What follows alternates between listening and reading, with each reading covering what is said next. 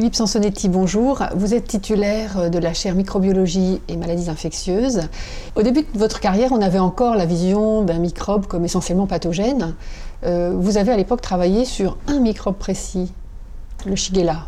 Oui, ma, contribution initiale, bon, je pense qu'on a été pionnier un peu là-dedans, ça a été vraiment de, fusionner plusieurs disciplines, la, génétique microbienne, la biologie cellulaire, essayer de comprendre les étapes euh, essentielles primaires d'interaction entre un microbe pathogène et une cellule.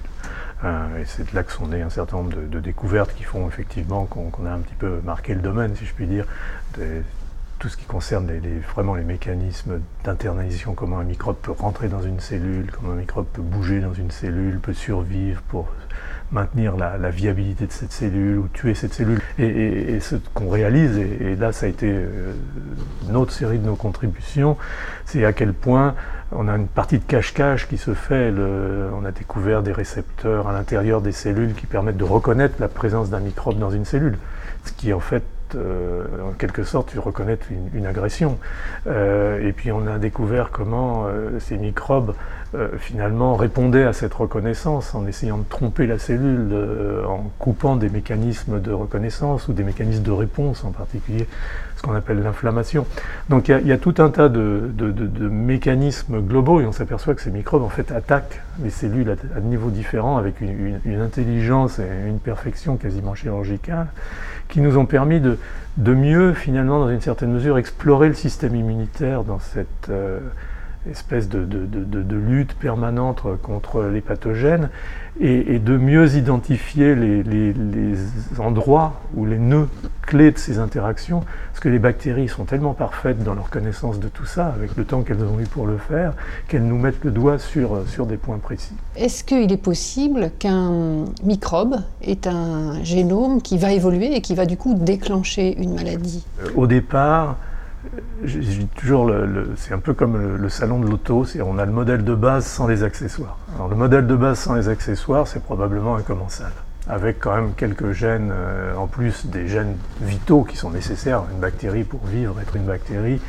des gènes qui lui permettent de, s'associer et de faire partie d'un certain environnement, donc qui sont surtout essentiellement métaboliques, ce qu'on appelle le housekeeping, hein, des gènes de ménage.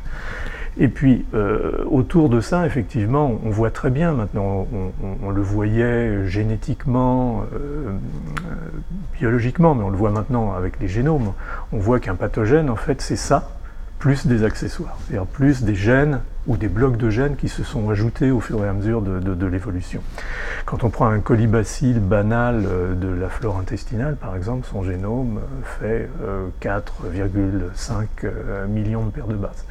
Si vous prenez un génome d'un colibacille pathogène, par exemple, euh, par exemple celui dont on a entendu parler l'année dernière, qui a causé ces, épisodes de diarrhée sanglante et, d'insuffisance rénale lors de l'épidémie dans le nord de l'Allemagne. Escherichia coli. Escherichia coli entéro-hémorragique. Son génome fait 5,5 millions de paires de bases. C'est-à-dire qu'on a un million de paires de bases supplémentaires qui correspondent en fait à un patrimoine génétique complémentaire associé dans ce génome qui s'est probablement accumulé euh, au cours de l'évolution, sans doute étape par étape, le microbe peu à peu euh, arrivant de cet état de commensalisme à, un état véritablement de pathogénicité, les vecteurs de ces gènes introduits étant euh, les éléments mobiles classiques qu'on connaît dans le monde bactérien, c'est-à-dire les bactériophages, les plasmides, les transposons. Et ce sont donc finalement les accessoires qui causent du tort. Ce sont les accessoires qui font, qui font toute la différence, effectivement, parce que ce sont les accessoires qui permettent à ces micro-organismes euh, de passer d'un état de vie, dans, par exemple dans la lumière de l'intestin, à un état d'association à la surface de l'épithélium, ou un état d'invasion de l'épithélium, ou un état de dissémination ensuite dans la circulation. Donc tout ça, c'est presque un jeu de Lego, c'est-à-dire qu'on rajoute euh, des briques et, on obtient un, génome de pathogènes ce qui est intéressant aussi, c'est de voir que on commence à, avec des, modèles qui ne sont pas chez, les animaux supérieurs, mais plutôt euh, des modèles de symbiose chez les insectes, on commence à s'apercevoir que certains outils de, la pathogénicité, en particulier des systèmes qui permettent de, sécréter des, effecteurs de, virulence, de pathogénicité, sont aussi retrouvés chez des symbiontes et utilisés par les symbiontes pour associer leur état de, survie, par exemple, ce qu'on appelle les, endosymbiontes chez, chez, la mouche ou, chez les insectes en général, voire chez les arthropodes. Et, tout doucement, c'est une vision qui n'est pas encore euh, affirmée dans la mesure où c'est extrêmement difficile de, lier tous ces systèmes, mais la génomique maintenant nous le dit plus ou moins. On a l'impression que le, pathogène, son, devenir ultime, ce sera de devenir un symbionte. Parce qu'à partir du moment où vous rentrez dans une cellule, vous devenez un peu euh, addict à cette cellule vous finissez par perdre un certain nombre de gènes euh, qui euh, en fait ne sont plus nécessaires parce que la cellule vous fournit des, aliments. Et, tout doucement, vous êtes emprisonné dans ce système et, peu à peu l'équilibre va se faire par l'évolution vers une tolérance de ce micro-organisme et vers une perte progressive de la virulence. Et on a presque bouclé la boucle. Et vous parlez avec quelle euh, échéance de temps là? Oh, je parle de centaines, euh, de milliers ou de millions d'années. Euh, c'est-à-dire qu'on est là sur une échelle de temps euh, énorme. Alors il y a sans doute des, accélérations, mais on peut imaginer des, et ça existe au laboratoire, des, des, pertes massives de gènes de virulence. Par exemple, des îlots de pathogénicité entiers qui sont excisés et le micro-organisme devient euh, moins virulent, mais dans ce cas-là, généralement, il est perdu. Euh, je ne suis pas sûr qu'on ait encore à l'heure actuelle véritablement reconstitué cette marche de la pathogénicité vers la symbiose. Bon, globalement, c'est assez fascinant quand même.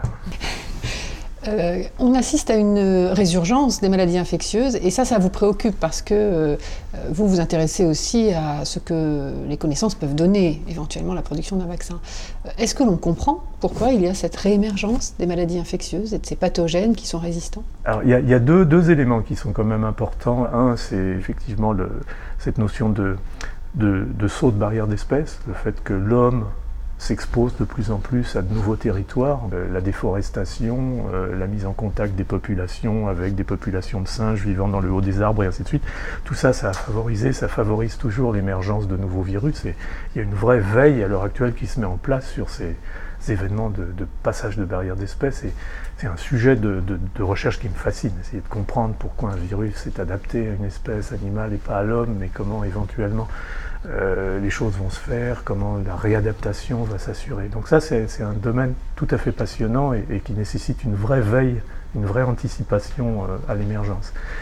Il y a les antibiotiques aussi qui ont représenté euh, une source importante d'émergence ou de réémergence de, micro-organismes, tuberculose par exemple, des souches de bacilles de tuberculeux multirésistantes sont, sont un, vrai problème et, ont émergé ces, dernières années. Il y a une dernière cause aussi qui, là aussi, on a des phases. Le, sida, avec le, déficit immunitaire massif qu'il a entraîné dans la période où il n'y avait pas encore de thérapeutique euh, active, a été euh, une cause d'émergence de, micro-organismes nouveaux euh, ou inconnus jusqu'à présent chez l'homme assez spectaculaire. Donc on vit dans un monde euh, qui, favorise l'émergence à l'heure actuelle. Donc je pense que vous avez raison, il y, il y en a sans doute plus. Mais encore une fois, c'est difficile à démontrer.